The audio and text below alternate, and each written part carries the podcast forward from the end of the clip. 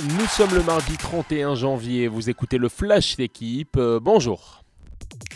24 heures chrono avant la fermeture du mercato ce mercredi minuit. Pêle-mêle, le PSG fait le forcing pour le défenseur Milan Skriniar.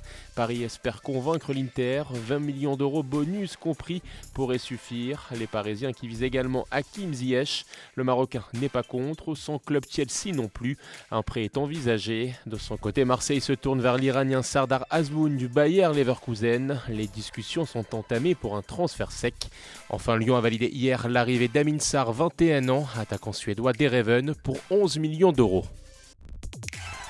Affaire à suivre, le ministère des Sports a bouclé hier son audit sur le pilotage de la FFF. Son patron Noël Legrette et sa directrice générale Florence Audouin sont pointés du doigt. Entre autres, leur proximité, je cite, a évolué de manière toxique. Via plusieurs témoignages jugés à minima sexistes, les agissements de Noël Legrette sont susceptibles de recevoir une qualification pénale, selon le ministère. Ce dernier conclut aussi que M. Legrette ne dispose plus de légitimité nécessaire pour administrer le football français.